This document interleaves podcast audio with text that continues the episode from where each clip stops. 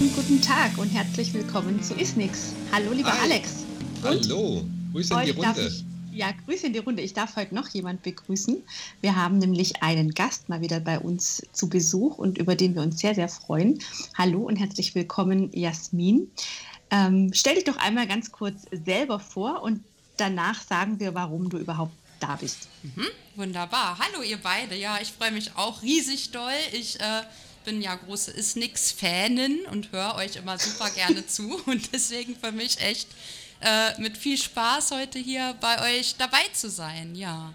Mein Name ist Jasmin Milutinovic. Ich bin ja seit 2010 Logopädin und bin eigentlich erst, so sage ich mal, vielleicht vor vier Jahren auf Dysphagien gestoßen und dann auch vermehrt im Zuge, dass ich einen jungen Wachkoma-Patienten hatte, der jetzt wieder irgendwie so ans Schlucken rangeführt werden sollte und der so gerne doch wieder seine Cola trinken wollte. Und das war so dieses persönliche Ziel, was bei ihm super wichtig war.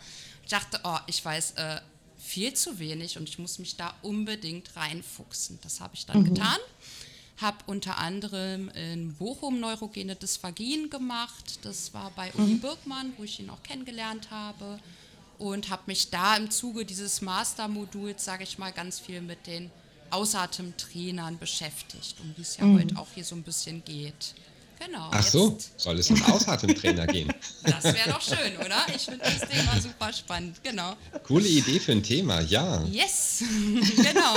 Und da habe ich dann halt so ein kleines Projekt dazu gemacht und bin immer mehr in dieses Thema reingegangen und finde es halt super spannend und freue mich damit heute hier zu sein bei euch.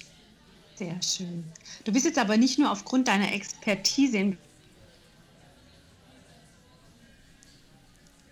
in, den letzten, in der letzten Zeit initiiert und durchgeführt hast, sondern vor allem voran, weil du die Gewinnerin unseres Podcast-Contests bist. An der Stelle nochmal ganz, ganz herzlichen Glückwunsch. Wir hatten ja Dankeschön. verschiedene Podcast-Formate, wo unsere Hörerinnen und Hörer ihren Lieblingspodcast auswählen konnten. Und du ähm, hast den Podcast eingereicht, den die meisten ganz arg großartig fanden. Von dem her herzlichen. Glückwunsch. Und da haben wir uns Kannst, gedacht, kannst du uns verraten, wie du das geschafft hast? Also wie viele Leute hast du angeschrieben, dass sie Ja, für deine Einreichung voten? Ja, naja, Nein, ich Scherz. hat, hat es schon auch ein paar tatsächlich gezeigt, aber mehr eben auch so im dysphagiologischen Freundeskreis, sage ich jetzt mal, also Mhm. auch Leuten, die das dann tatsächlich interessieren kann und auch interprofessionell, Pfleger etc. Aber ja, ich weiß nicht, wie ich das geschafft habe. Ich war auf jeden Fall mit Spaß dabei und hatte äh, auch viel Freude daran, die äh, Leute einfach mal selber zu befragen zur Mhm. Dysphagie. Also wie ist das aus eurer Sicht überhaupt? Und was ist eigentlich überhaupt ihr Lieblingsessen? Und was wollen sie gern mal wieder trinken können? Und ich fand, so darum ging es irgendwie in dem Beitrag. glaub- ne? Ich fand Genau.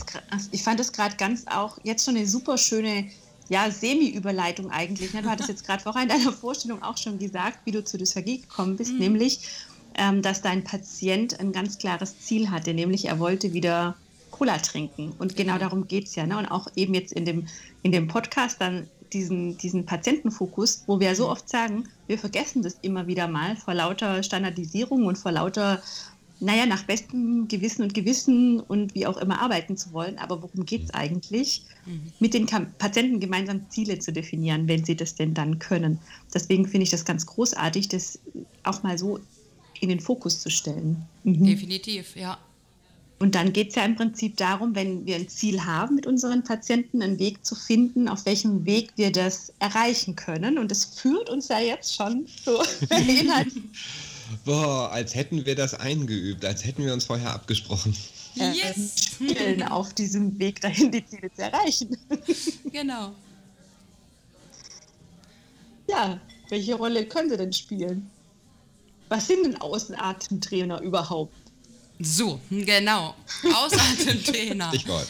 Das ist ja das, ähm, was ich jetzt viel benutze, sind tatsächlich erstmal überhaupt diese positiv-expiratorischen Drucksysteme. Also das sind ja Außeratemtrainingsgeräte, die aufgrund ihrer ähm, Art und Weise, wie sie ähm, eingesetzt werden können, nämlich im Druckbereich Zentimeter Wassersäule, das ist die physikalische Einheit, mit denen diese Geräte äh, arbeiten, genau daran jetzt arbeiten, was ich haben möchte. Ne? Und das finde ich bei den Geräten so schön.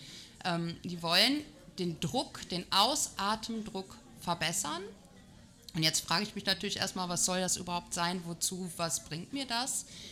Ja, ein Dysphagie-Patient, eine Dysphagie-Patientin, die wird natürlich immer irgendwo das Risiko haben, auch dass sie aspiriert, dass er aspiriert. Und dann geht es eben darum, sich mit einem suffizienten Hustenstoß vom Aspirat befreien zu können. Und deswegen mhm. finde ich ähm, Ausatemtraining und auch so spezifisches Ausatemtraining, um das nochmal zu unterstreichen, super wichtig in dem Bereich. Also, dass wir genau daran arbeiten, was wir auch verbessern wollen. Und das noch mit einer Intensität. Ne? Eben darum, dass man das Gerät spezifisch einstellen kann. Beispielsweise, ja. ne, dieses Threshold-Gerät, da geht jetzt von 0 bis 20 cm Wassersäule. Und da kann ich den genau darauf einstellen, was kann denn der Patient überhaupt und auch evaluieren. Ja, schau mal, der hat sich jetzt in dem Zeitraum so und so verbessert. Ne? Mhm. Das finde ich also so spannend. Das, genau, das ist cool an, an solchen Geräten, auch mhm. irgendwie an dem EMST, mhm. dass sie zumindest irgendeine Skala haben, ähm, ob die jetzt eine farbliche Markierung ist oder ob das auch wirklich irgendeine Zahl ist, mhm. die einem vielleicht irgendwas sagt, dass man halt so eine Veränderung dem Patienten auch zeigen kann. Hör mal, letzte Woche war es noch, irgendwie warst du im grünen Bereich, jetzt bist du schon bei Orange und in zwei Wochen hast du Rot, ich bin mir sicher. da, mhm. das finde find ich ziemlich okay. Aber was, was ich mich wirklich frage, ist, ob man mit einem Ausatemtraining, also dem Training der Ausatemmuskulatur, mhm. ob man damit das Husten verbessert. Weil mhm. das Husten, also zumindest nach meinem Empfinden, ja einmal anders auslöst und es eigentlich mhm. ganz andere Muskelgruppen sind, die dafür verantwortlich sind, als jetzt für das reine Atmen. Mhm. Also Beispiel beim Atmen ähm, jetzt bei, bei unserer klassischen Patientinnen und Patientenklientel ist es ja gar nicht so sehr das Zwerchfell, was aktiv ist. Aber mhm. beim Husten ist es fast nur das Zwerchfell. Mhm. Okay. Also mhm. ähm, ist, ist, das ein, ist das Ziel, das Ausatmen, Ausatmen zu trainieren oder ist das Ziel, das Husten zu verbessern? Das Ziel sollte ja schon sein, das Husten zu verbessern und zwar sowohl für die Husteneffizienz eben, ne, ja. als auch ähm, die Hustenkraft. Und ähm, okay. Ausatmung funktioniert ja schon auch über Ausatemmmuskulatur. Ich bin schon bei dir, wenn du sagst, ja gut, da muss ja erstmal eine tiefe Einatmung erfolgen. Für einen nee, die muss eben nicht erfolgen beim Husten. Beim Husten braucht man keine tiefe Einatmung. Die braucht man äh, eben nicht. Reaktion für Aspirat nicht, das stimmt. Da funktioniert es genau. dann als Reflex. Ne? Aber genau, es geht halt auch viel ums Zwerchfell, das schon. Und die werden natürlich mit den Ausatemtrainern nicht trainiert. Dafür gibt es dann nochmal spezifisch diese Einatemtrainer, was ja die Geräte ja. da auch mit haben. Ne? Es gibt den Threshold auch als IMT, Inspiratory Muscle Training, und auch den EMST kannst du mit so einem Adapter versehen und dann ähm, mhm. einen Atemmuskel okay. trainieren. Aber Ausatemmuskulatur ist meines Erachtens schon auch wichtig für einen effizienten Hustenstoß, weil da gehört ja einmal die äh, Ausatemströmungsgeschwindigkeit zu, also Material schnell loszuwerden. Das wäre mhm. ja jetzt beispielsweise das, was so ein Peak Flow Meter misst, mhm. ne, genau. in der Maßeinheit Liter pro Minute. Mhm. Und auch auf der anderen Seite muss das Material mit viel Druck rausbefördert werden. Und das ist ja das, was Zentimeter Wassersäule bezeichnet, die physikalische Einheit für Druck. Mhm. Deswegen würde ich sagen, schon, ja, kann man damit etwas trainieren, was zumindest ein Bestandteil an einem effizienten Hustenstoß ist. Okay. Weil, also ich wollt, wollte nur da deswegen drauf hinaus, weil mhm. irgendwie, also jetzt irgendwie Druckveränderung macht ja auch viel die, die ähm, Luftröhre dadurch, dass sie sich verengt. Aber was, warum ich diesen Ausatemtraining-Aspekt bei der Dysphagiologie so wichtig finde, ist, weil es ja Studien gibt, wie irgendwie ähm, von ähm, McConaughey ist es, glaube ich, und ähm, auch von ähm, Trochet um, um das EMST herum, die wirklich einen ausgesprochen positiven Effekt durch Ausatemtraining auch auf die ähm, nicht nur Sicherheit, sondern auch auf die Effektivität des Schluckaktes ähm, festgestellt haben, die eben gesagt haben, nee, das Schlucken an sich verbessert sich durch das Ausatemtraining ähm, nicht nur die Hustenkraft, nicht nur die Reaktion des Patienten oder der Patientin auf einen Verteidigungsfall wie Penetration oder Aspiration, sondern auf das Schlucken selber. Das, was die Damen und Herren von LSVT ja quasi ähm, nicht bewiesen haben wollen, aber wovon man ausgehen kann, dass Ausatemtraining direkt einen positiven Effekt auf den Schluckakt hat, nicht nur auf eine Reaktion, ähm, wenn der eben nicht erfolgreich oder nicht sicher war. Das, ähm, aber das ist irgendwie cool zu hören, dass es eben nicht nur der Aspekt des erfolgreichen Schluckens ist, sondern auch der Aspekt des, äh, so, eine, so eine Art Plan B zu haben. Ähm. Genau, beides, ne? Das stimmt. Mhm. Aber die äh, Studien, die du gerade ansprichst, die finde ich halt auch nebenbei auch super spannend, ganz genau. Und da wurde ja zum Beispiel mit submentaler Myographie gearbeitet oder auch mit High-Resolution-Manometrie haben sich Troche oder auch ähm, Wieler und Helkland, um nochmal so einen anderen Namen zu nennen, ähm, damit auseinandergesetzt, wie sich die Druckverhältnisse der submentalen Muskulatur und die Aktivität derer tatsächlich verändert, dadurch, dass du so einen Ausatemtrainer benutzt. Mhm. Und das finde ich jetzt so das super Spannende und auch Geniale daran, dass ich also ohne, dass der Patient jetzt einen einzelnen Schluck ausführt, mhm. diese Muskulatur, die ich ja für eine, eine gute Schlucksicherheit zum einen und eine gute Schluckeffizienz zum anderen benötige, mit trainieren kann. Nämlich mit einem Gerät, was der Patient dann bekommt und auch zu Hause jeden Tag mhm. damit mhm. üben kann. Ne? Also ich denke, das ist ganz wichtig eben bei diesen Ausatemtrainern wie bei allen Therapieansätzen, dass es ein Puzzleteil in diesem Gesamtsystem trainiert und das muss dann aber auch in die Funktionalität wieder überführt werden. Das ist das gleiche wie mit dem mhm. Zungentraining beispielsweise. Ja. Das kann man auch standardisiert ja. machen ähm, und es kann isolierte Muskelzunahme ähm, bedeuten. Ähm, aber ob das dann schlussendlich dann eben in, in dem System wieder funktioniert, das muss man dann eben über das Schlucken auch wieder herausfinden, wie, inwiefern dieser Übertrag stattfindet. Das ist das gleiche mit dem Shakir-Manöver. Also diese ganzen mhm. Übungen, die nicht im Kontext des Schluckens sozusagen mhm. stattfinden. Das sind ja diese einzelnen Bestandteile. Was ich immer dann ganz wichtig finde, bei allem Vorteil, die diese ganzen Verfahren ähm, mit sich bringen, dass man einfach weiß, dass es ein Bestandteil der Therapie mhm. ähm, äh, darstellt und auch ein ganz wesentlicher Bestandteil darstellen kann, aber eben nicht die komplette ausschließliche Therapie sein sollte, sondern dass da noch viel, viel mehr dazu gehört.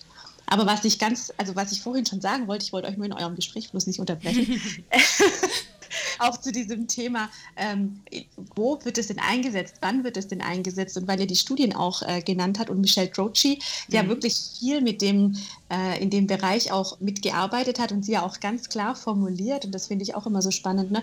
wo, wo würden wir denn normalerweise am Schluck arbeiten oder an der, am Atemwegsschutz, besser gesagt, nicht am Schluck.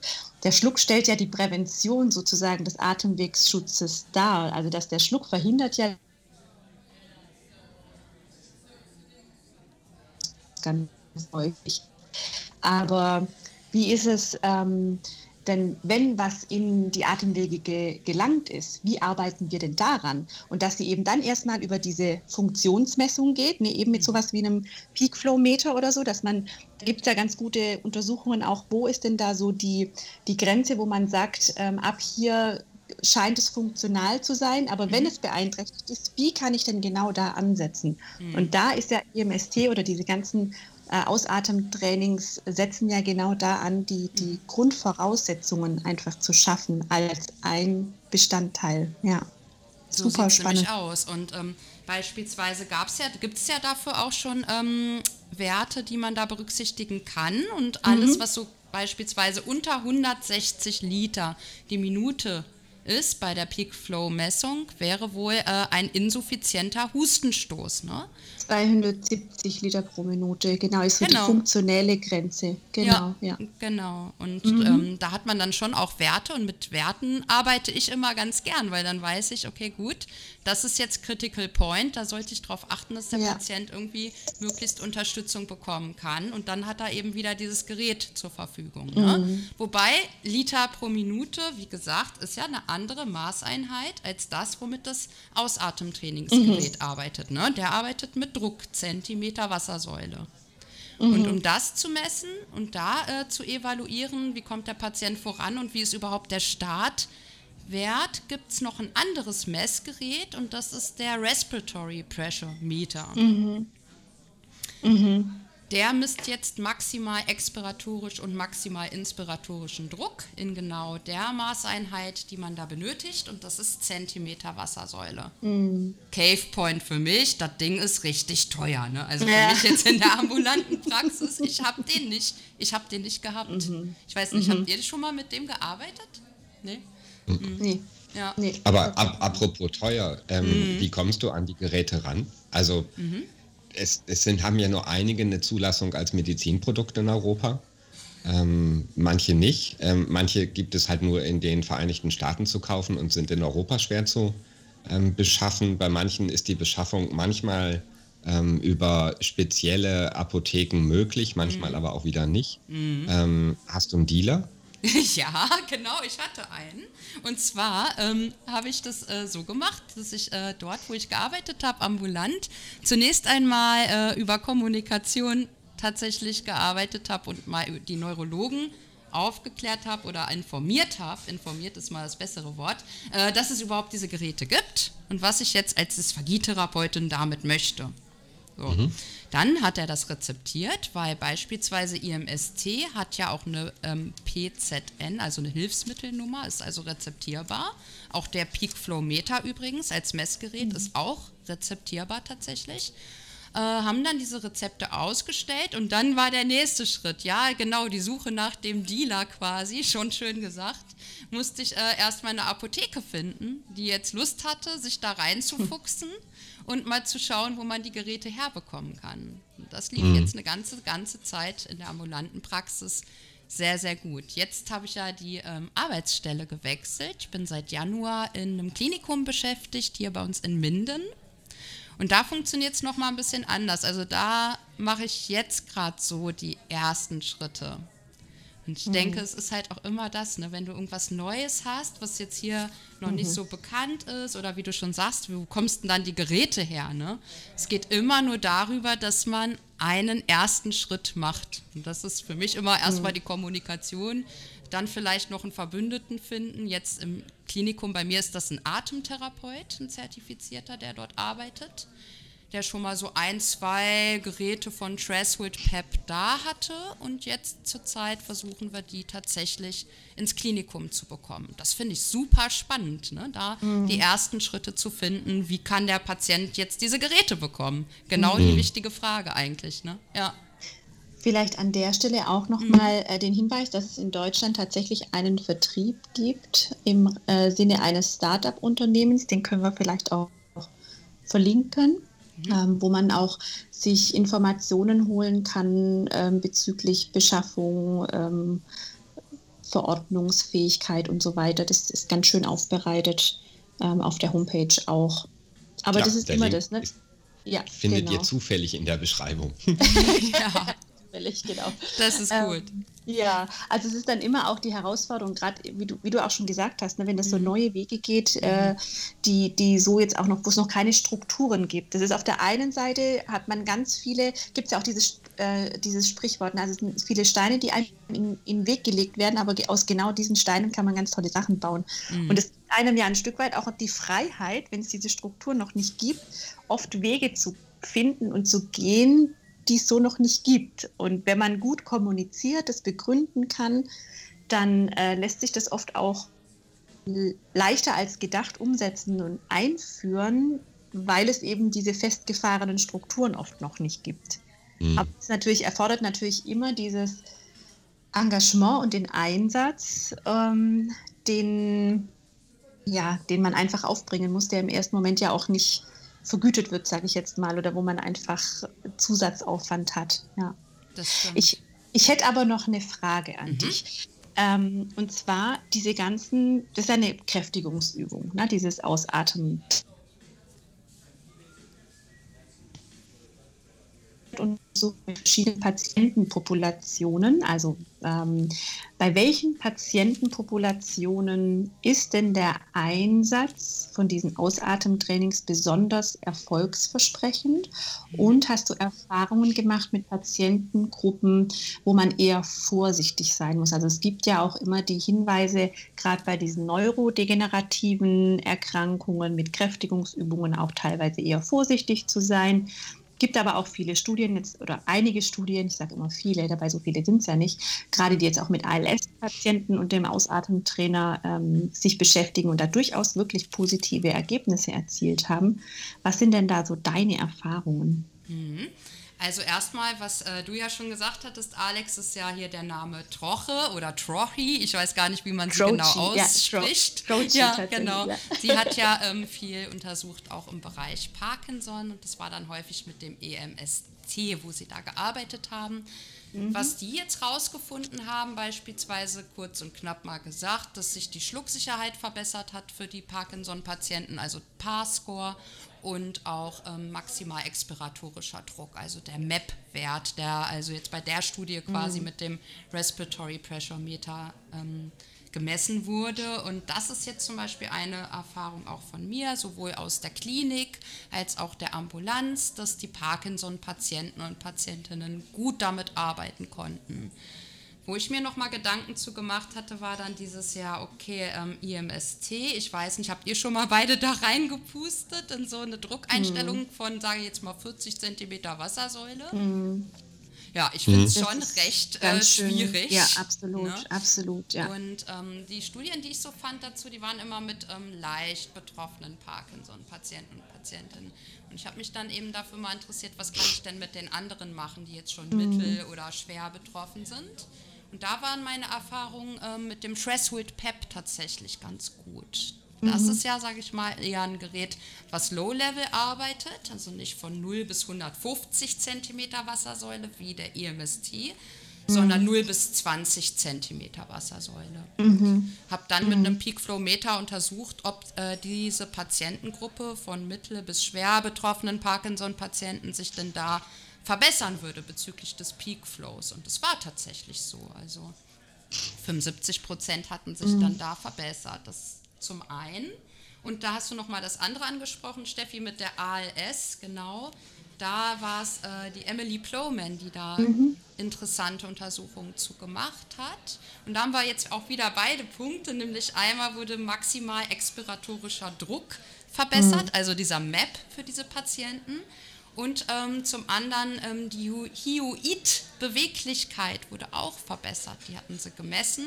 Und das war auch äh, ein Schritt Richtung Schlucksicherheit mhm. und auch, sage ich mal, Schluckeffizienz, um Effizienz, weniger ja. postdeglutitive Residuen einfach zu haben. Ne? Mhm. Und mit meinen ALS-Patienten habe ich den Threshold PEP genommen. Also mhm. niemals den EMST, tatsächlich nicht, mhm. weil, sage ich mal, zu ähm, hohe hohe der Widerstand. genau, ja. und auch kein mhm. exzessives Training, aber schon tatsächlich den Threshold Pep konnten wir häufig auch gut gewinnbringend nutzen. Ne? Immer in der Evaluierung mit dem Peak Flow Meter. Mhm. mhm. Und darf ich noch mal eine Frage stellen? Ja, unbedingt. bitte, bitte. Ich, ja, ja, also ich, wir haben jetzt auch schon ganz viele so, so ähm, Aspekte genannt, die sich ja auch sehr gut in das einfügen, was wir auch schon mal gesagt haben, als wir, als wir es um Zielformulierungen hatten, ne? also spezifisch mhm. und messbar. Mhm. Und da bieten diese Geräte natürlich ähm, gute Ausgangspunkte, um wirklich auch Ziele zu definieren und auch zu überprüfen. Die müssen ja auch ähm, überprüfbar sein, die Ziele.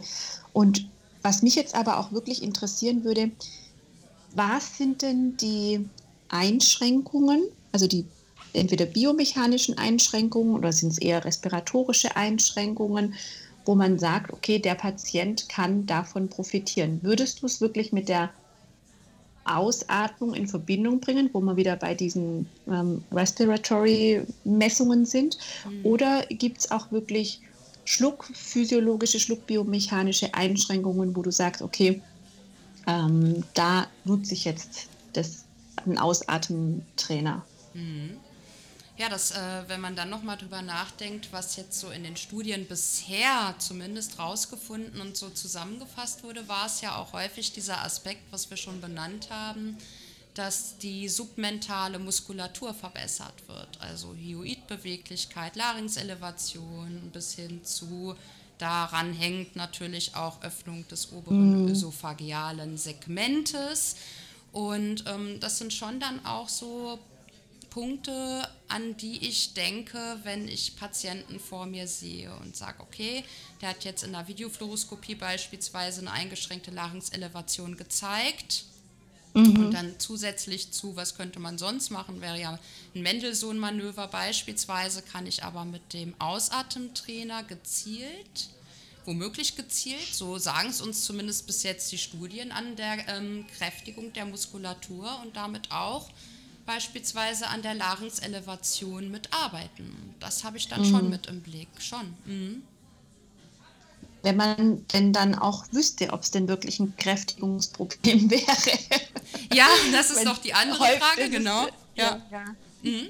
Aber schon. wieder bei der äh, Grundherausforderung, äh, ne, auch in der Diagnostik. Was ist denn jetzt eigentlich das, ähm, was ist denn jetzt eigentlich die zugrunde liegende zugrunde liegende Beeinträchtigung und wie können wir da arbeiten. Und genau. ich denke auch tatsächlich, dass es die Patienten gibt, die davon wirklich profitieren können, einfach weil man sehr strukturiert einsetzen kann, mhm. auch für das Eigentraining, mhm. ähm, wenn es spezifisch eingesetzt wird und eingebettet wird in die Dysphagietherapie. Ich finde es immer schwierig, wenn es dann ein so ein Verfahren gibt, das ist dann so die Standardtherapie und die mhm. ersetzt dann alles andere. Mhm.